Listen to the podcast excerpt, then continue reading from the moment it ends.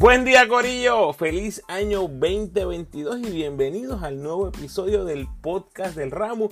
En esta ocasión les traigo un corto resumen de la actuación de nuestros boricuas en la G League, que es la liga de desarrollo de la NBA, durante el mes de diciembre.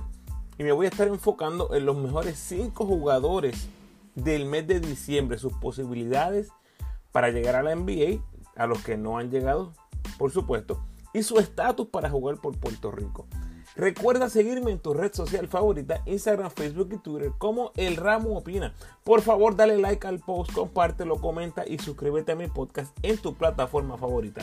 Además, me puedes enviar tus preguntas o sugerencias a elramoopina.gmail.com o en cualquiera de mis redes sociales. Puedes apoyar al ramo convirtiéndote en patrocinador del podcast y lo puedes hacer a través de Anchor con 10, 5 o un pesito al mes. Agradecido por tu sintonía. Que disfrutes. Bueno, me parece importante que comencemos por mencionar que el showcase de Las Vegas fue detenido cuando comenzaron a llover los positivos a COVID del NBA y jugadores a montón por chavo empezaron a subir a la NBA de la G League, empezaron a recibir esas, esas llamadas para, para la NBA dejando a los equipos de la G con cambios de rosters constantes. Así que decidieron hacer una pausa masiva y regresan hoy 5 de enero cuando estoy lanzando este podcast. Comienzo con los jugadores. El número uno, el más destacado, José Alvarado del escuadrón de Birmingham. Jugaron para 5 y 0 con Alvarado en uniforme en el mes de diciembre. Sus promedios fueron 20.7 asistencias, 6 rebotes, 3.4 robos, 52% de campo, 43% en triple, con 2.4 triples por juego, muchos intentos 5.6, 25 de eficiencia, o sea, un abusador. Es un jugador que ya tiene 10 partidos con el equipo grande, con los Pelicans, sumando 53 minutos. Y yo sé que son pocos minutos, pero más que los minutos todo este tiempo, estos 10 partidos, no solamente son 10 partidos, son las prácticas, los viajes, las relaciones que está haciendo, los contactos que está haciendo con todos estos jugadores. Así que fabuloso el mes de diciembre para lo que fue José Alvarado. Tal vez usted pregunte, ¿por qué estás hablando de este muchacho Ramos? Mire su cuenta de Instagram. Mire la cuenta de José Alvarado de Instagram y ya entenderá. Si usted no tiene Instagram, spoiler alert, dele pausa ahora o forward 15 segundos o quítese el audífono. José Alvarado tiene la bandera de Puerto Rico como parte de su handle en Instagram. Dicen por ahí que jugó en categorías menores en Puerto Rico y la federación ya debe haber hecho un acercamiento con este jugador. Si no se abre paso en la NBA, me parece que tiene el talento, las habilidades para ser un gran jugador en Europa. Cuando vemos estos jugadores, ¿qué tienen en la mente? Jugadores como José Alvarado. Establecerse en la NBA. Simple y sencillo. Por eso están en la G League. Ahora mismo Alvarado tiene un rookie deal hasta el año siguiente, el año próximo. Pero una vez expire ese contrato, si no aparece nada en la NBA, para muchos de ellos la G League se convierte en segunda opción. ¿Por qué? Por el dinero. Así que el hecho de que ya tiene un contrato para la temporada que viene, me gustaría pensar que este es el momento perfecto para ver si quiere representar a Puerto Rico en el evento que sea. Si él está disponible, Puerto Rico debería buscarlo sí o sí para que represente a la isla. En el mejor de los casos, dice que sí, recibe el visto bueno de los Pelicans no hay ningún problema. Recuerden que la inversión en este jugador tal vez no es tan grande como es con otros jugadores. Apenas tiene un contrato de dos años. Y en el peor de los casos, dice que no, o el equipo le dice que no, y esperamos un año a que quede gente libre y entonces vemos cómo eh, se mira su futuro en cuanto a NBA o el baloncesto FIBA a nivel internacional. Veremos qué pasa con Alvarado. Y vamos a hablar de esas posibilidades de llegar a la NBA tal vez con cada jugador que mencionemos en este podcast. Muy bien, los próximos tres, les dije, el primero es José Alvarado, los próximos tres son capitanes. Me refiero a Jordan Howard, Justin Reyes y Tyler Davis. Y es que Los capitanes terminan la temporada del G-League este 9 de enero. Escuchó bien. el 9 de enero los capitanes terminan. Este es el primer año. Es un equipo de expansión dentro de lo que es el G-League. El resto de los equipos, con excepción de dos equipos, los capitanes y el League el resto de los equipos tiene su temporada regular que termina a mitad de marzo, me parece finales de marzo. Para los capitanes ya se acabó. ¿Qué significa eso para estos jugadores? Quedan agentes libres. Mis preguntas son, ¿habrá ofertas de otro lado? Son jugadores que mirarán tal vez Europa como posibilidad. Con Jordan Howell y Justin Reyes, yo asumo que esto significa empezar a prepararse para la próxima temporada del BCN. Pero para Tyler Davis no sabemos ni hemos escuchado nada que vaya a pasar con él. Vamos a los numeritos. Y después obviamente voy a ir uno a uno hablando de qué podría pasar con cada jugador. Justin Reyes. Los capitanes jugaron para 2 y 4. Justin Reyes tuvo 17.6 rebotes sobre un robo, sobre un bloqueo, lanzando 80% del tiro libre, pero 22% en triples. Porque esto es importante. En el recap de noviembre les mencioné que lanzaba 47.4% en triples.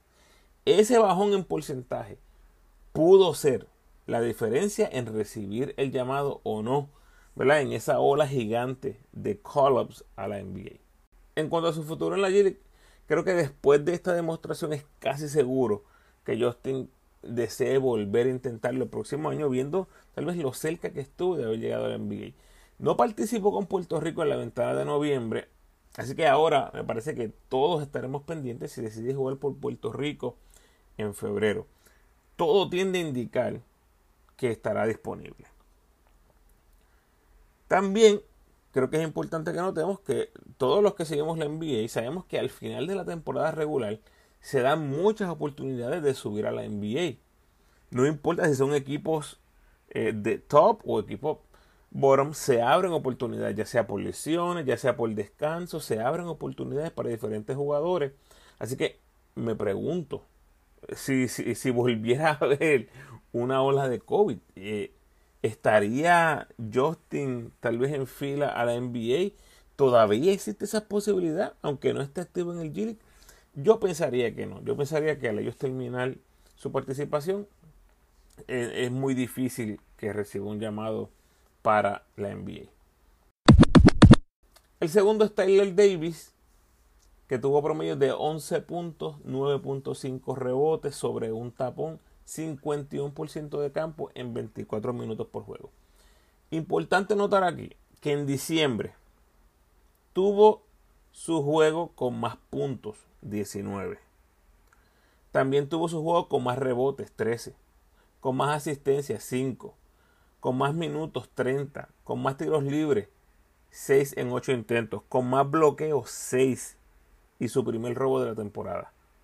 No, esto no pasó todo en el mismo juego. Simplemente estoy diciendo que en el mes de diciembre estableció nuevas marcas en este season, prácticamente en todas las estadísticas. Lo que quiero decir con esto es que Davis termina jugando su mejor baloncesto del torneo, del corto torneo que tuvieron los capitanes. Pero a pesar de poner el número respetable, todavía, esto obviamente bien, bien subjetivo, se mira un poco fuera de condición.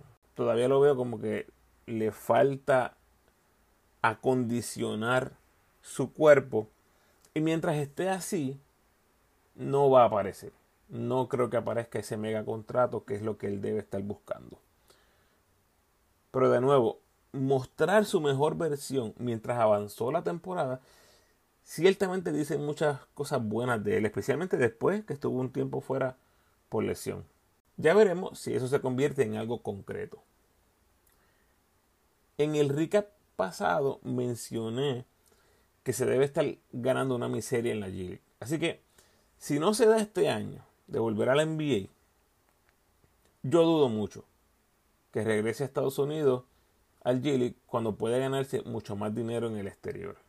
Y de nuevo, hablé que eh, en el otro podcast, y vuelvo y reitero ahora, uno no sabe todas las cosas que le estén pasando por la mente, situaciones personales, achaques físicos, que pueden ser factores grandísimos. Pero si estamos hablando de puro baloncesto, no veo, simplemente no veo un futuro en Estados Unidos, al menos económicamente. Y pues siempre está la pregunta con los brujos de Guayama. Y hablando de los brujos y de BCN, el próximo paso de Davis, les pregunto, ¿podría ser como refuerzo de los cangrejeros? Uy. Regreso a este tema en un minuto.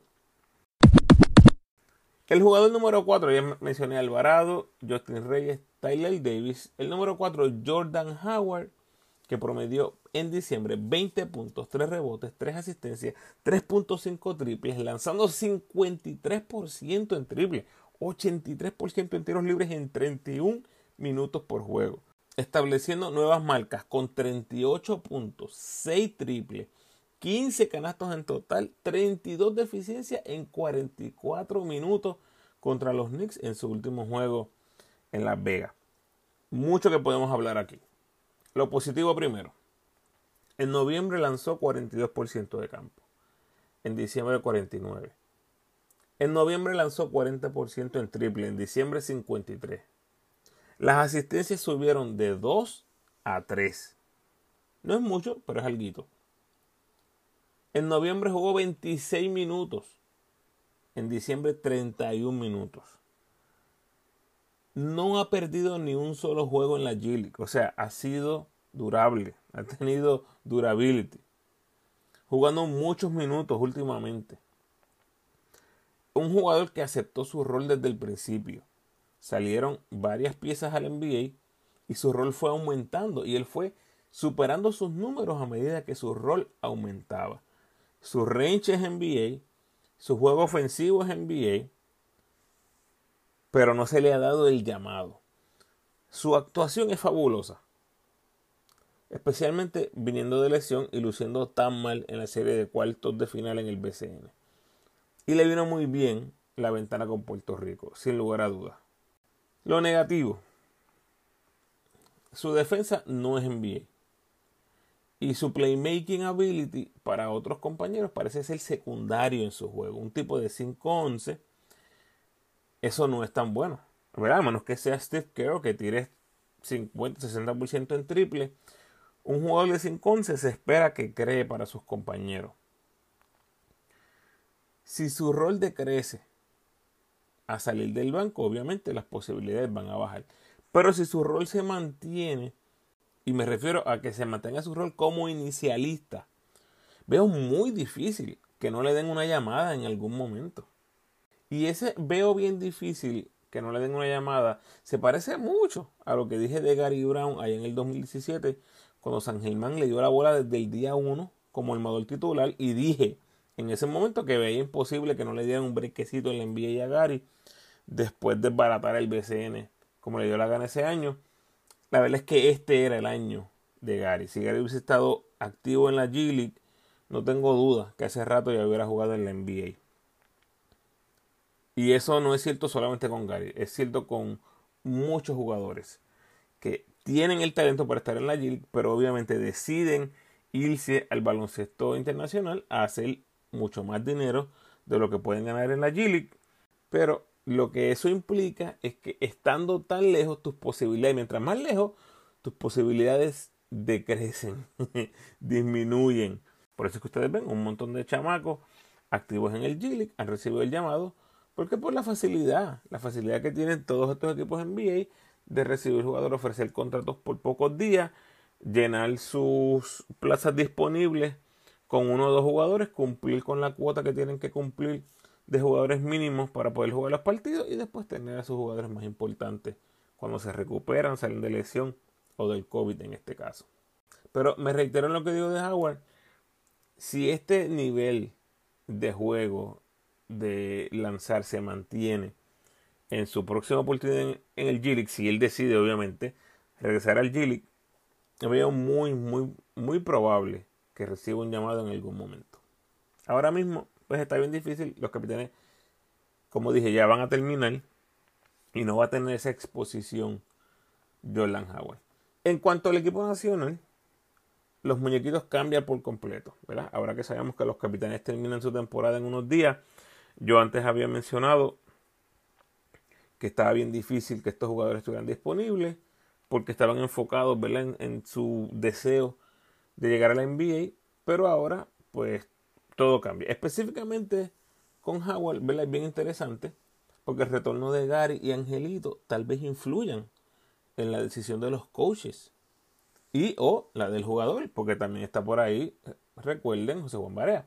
Pero tenemos el caso de Clavel, que todo indica que no estará disponible para la ventana en febrero, así que es posible que nos vayamos bajitos en la 1 y la 2 otra vez con una, una, una cuota grande de armadores. En resumen, estos tres jugadores podrían decir presente en la ventana de febrero jugando por Puerto Rico. Pero antes, Tyler Davis podría ser firmado por Santurce como refuerzo. Es una posibilidad. Justin Reyes y Jordan Howard igual. Pudieran ser contratados por los cangrejeros ahora mismo. Están en forma. Vienen jugando muy bien. Van a enfrentar buena competencia. Y Santurce ya debe estar a punto de, empezar a entrenar para los juegos que van a hacer a finales de enero. Así que, ¿por qué no? Yo lo consideraría una alternativa sin lugar a dudas. Este es nuestro top 5, los jugadores más destacados en la G League en el mes de diciembre. El número 5, Jason Page, con los Celtics de Maine, el fiel de los Boston Celtics. 24 puntos por juego, 4 rebotes, 1.3 asistencia. Menciono esto, 1.3 asistencia, por una razón específica. Más adelante voy a regresar a eso. 1.5 robos, 2.8 triples, tirando casi 40% detrás del arco, 16 en 18 tiros libres por 89% en 32 minutos. Tuvo partidos en diciembre de 29 puntos, 31 puntos y 39 puntos. ¿Qué pasó? Se le dio la oportunidad de empezar luego de haber sido suplente toda la temporada. Y el tipo empezó a tirar y a tirar y a tirar y a tirar. Lanzó 33 veces en el partido que anotó 39 puntos en Las Vegas. Y eso definitivamente lo deben haber anotado algunos scouts, especialmente los de Detroit, ya que luego se le da la oportunidad de jugar en la NBA con los Pistons. ¿Por qué le dije lo de las asistencias? Promedio 1.3 en diciembre. En 14 juegos en general, promedia 1.6 por juego. ¿Por qué esto es importante? ¿Por qué lo menciono? Porque cuando lo inscriben con los Pistons, en la hoja estadística aparece como Jason Page, 6 pies 2 pulgadas, point guard. Point guard. Cuando todo lo que ha jugado Jason Page, que hemos visto en el BCN y aún en la selección, le dieron un par de minutitos point guard, pero más de 90-95% del tiempo que hemos visto a Page en cancha es como un shooting Pero cuando lo escriben, lo anotan, la hoja estadística del NBA sale Jason Page point Y por eso siempre estoy con la cantaleta de que los jugadores tienen que aprender a desarrollar destreza de acuerdo a su estatura. ¿Cómo lo ven en la NBA Page? Como un point guard. Si tú promedias 1.3 asistencias, 1.6 asistencias por juego, en el G League, tú no eres un point guard. Pero repito, ellos lo ven, la NBA lo ve, el equipo lo ve como un point guard. Tienes que desarrollar las destrezas de acuerdo a su estatura. Físicamente, Page es un Larry Ayuso más atlético. Es un Carmelo travieso con más masa muscular. Un 6'2 tiene que desarrollarse como un point si quiere establecerse en las mejores ligas de baloncesto del mundo. Lo he dicho antes, lo repito y lo he mencionado con infinidad de jugadores. Estamos acostumbrados a que este es mi juego y llego hasta donde llegue con lo que tengo. Y puedo darle decenas y decenas de nombres. Solo voy a mencionar algunos. Javier Mojica, Justin Reyes, que ya les he mencionado antes, Derek Riz, se lo he mencionado. Lance Tejada, Will Martínez. Si nos vamos un poco atrás, Bostel Figueroa. Jugadores que debieron haber desarrollado otras destrezas de acuerdo a su estatura. Pero tal vez hubo un poco de conformismo en lo que ya tenían en el arsenal y con eso se fueron. ¿Qué tienen en común estos jugadores? Nunca se establecieron en el baloncesto. Nunca se establecieron en el baloncesto internacional. Buenos jugadores BCN. Algunos de ellos de lo mejor que hemos tenido en el BCN. Pero hay limitaciones obvias. ¿Por qué? Porque son shooting guards en cuerpos de point guard. Son small forwards, jugadores con mentalidad small forward en cuerpos de shooting guard. Son power forwards en cuerpos de small forwards. O sea, tienen una mente, tienen una filosofía de juego, pero de acuerdo a su estatura Deberían haber desarrollado otras áreas para ser más efectivos o tener más oportunidades en el baloncesto internacional. Pero Ramos, hay gente que lo ha logrado. Pues claro. Siempre hay excepciones a las reglas, siempre. Ayuso fue un gran jugador internacional, a pesar de ser un churingal bajito, de 6'2. Guillo llegó al NBA como un convocal, aunque no se pudo establecer. Y por eso es que yo aplaudo jugadores como Richie Dalmau, como Ali Beldiel, que en el papel hubiesen sido small forwards. Ah, este muchacho es grande, vamos a, desarrollarlo como small forward. No, fueron educados a tener juegos universales. Y por eso son de los jugadores más completos que hemos tenido en Puerto Rico. Por cierto, ambos rozaron la NBA en algún momento, pero nunca se les dio. Todo esto, gente, para decir que Page tiene que desarrollarse como un point guard si quiere tener otro chance de jugar en la NBA y para nuestro beneficio también en el equipo nacional. Porque en muchas ocasiones, algunos de ustedes que me escuchan de tiempo, tal vez dirán ustedes, no, Ramos, en muchas ocasiones no siempre hemos estado con jugadores de menor estatura en X posición porque es el, es el jugador que más tiene esa destreza de jugar, qué sé yo, la 2 o la 3. Desde que yo miro el equipo nacional ha sido así. En la 2 y a veces en la 3, en la 2 con Eddie Casiano, con Larry Ayuso, con Carmelo Travieso. En la 3 tuvimos un tiempo con Rica Podaca. Bostel tipo que era un 4, que debió ser un 3 toda su vida, no desarrolló el tiro de 3 nunca. A eso es a lo que yo me refiero. Entonces, Page, con una asistencia por juego, chacho, tienes que meter 30 por juego para tener otro chance en la NBA o a nivel internacional. Bueno, déjame dejar el rant ahí que ya ustedes me entendieron por donde yo iba. Los que quedaron fuera del top 5 para este mes, Tremont Waters, Tuvo un par de jueguitos por ahí en la NBA. Su juego en la G League no estuvo tan acertado. A pesar que promedió 17 puntos, 6 asistencias y 3 robos. Los porcentajes estuvieron malísimos. Y es un jugador que eh, recibió el llamado de los Raptors cuando se enfermaron los armadores eh, ahí en Toronto. Igual, Waters ha sido uno de los mejores en asistencias y en robo. Así que obviamente por ese lado es que estuvo ese call-up, Manny Camper con el Grand Rapids Gold, 7 puntos, 8 rebotes, 2 robos. Pero otro que su porcentaje de campo se escogotó. Alin Ford estuvo bien discreto en sus partidos en, en el G-League. Apenas 11 puntos, 5 rebotes por juego con 11 de eficiencia. También recibió el llamado a la NBA por parte del equipo Orlando Magic. Y, y este es uno de esos jugadores que lo ayuda muchísimo que tiene la estatura NBA y parece tener claro qué tipo de jugador quiere ser. Un tres puntista con buenas destrezas defensivas, 6-8 con un cuerpo de small forward en la NBA. Vuelvo y repito, en Puerto Rico, en, otros años, ah, este muchacho es un, es un power forward, es un centro porque mide 6-8. Y no, no, tiene unas destrezas que eh, en este caso son perfectas para desarrollarlo como un 3. Esperemos que sea así.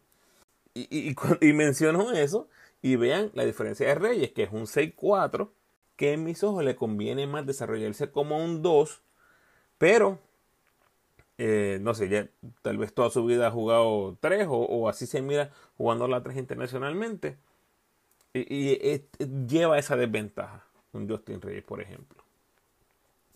Eh, Ethan Thompson apenas tuvo un jueguito en diciembre por un outbreak de COVID que hubo en el equipo grande y en el filial, así que ellos básicamente pararon toda actividad y no han visto acción desde el primero de diciembre. O sea, ya van para más de un mes que no han visto acción estos jugadores. Y finalmente Philip Wheeler vio acción en los últimos cuatro partidos de los capitanes en diciembre, pero apenas ha visto 19 minutos de acción.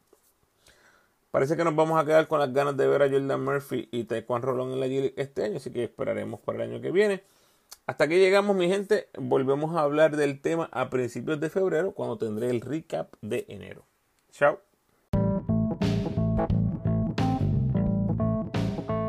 Gracias por sintonizar, Corillo. Este es el segundo resumen de los muchachos en la G así que si te perdiste el resumen de noviembre, puedes darte la vuelta por el episodio 94. Por favor, ayúdame compartiendo este episodio en sus redes sociales y con todos los fanáticos de nuestros jugadores boricuas jugando en la G Les recuerdo que están disponibles los episodios de cierre de la temporada 2021 de los 12 equipos del BCN lo bueno, lo malo y el futuro, incluyendo a los finalistas Mets y Capitanes, que fueron el último resumen que grabé.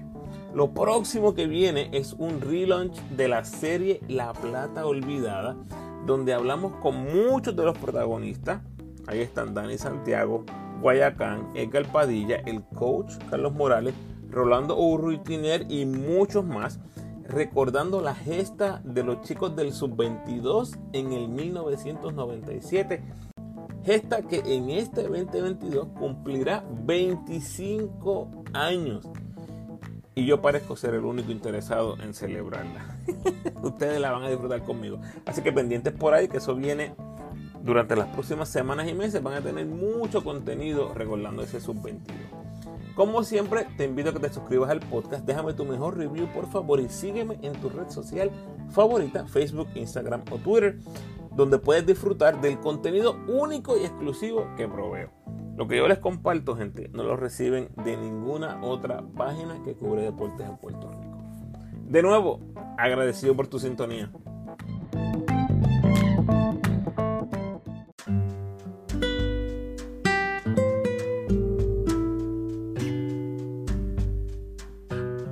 pensamiento de hoy. La gente que avanza es la gente que se esfuerza más que el promedio. Esos madrugan, estudian más, trabajan más. Esa gente no tiene suerte, tiene disciplina. Feliz año 2022 otra vez Corillo. Muchas bendiciones.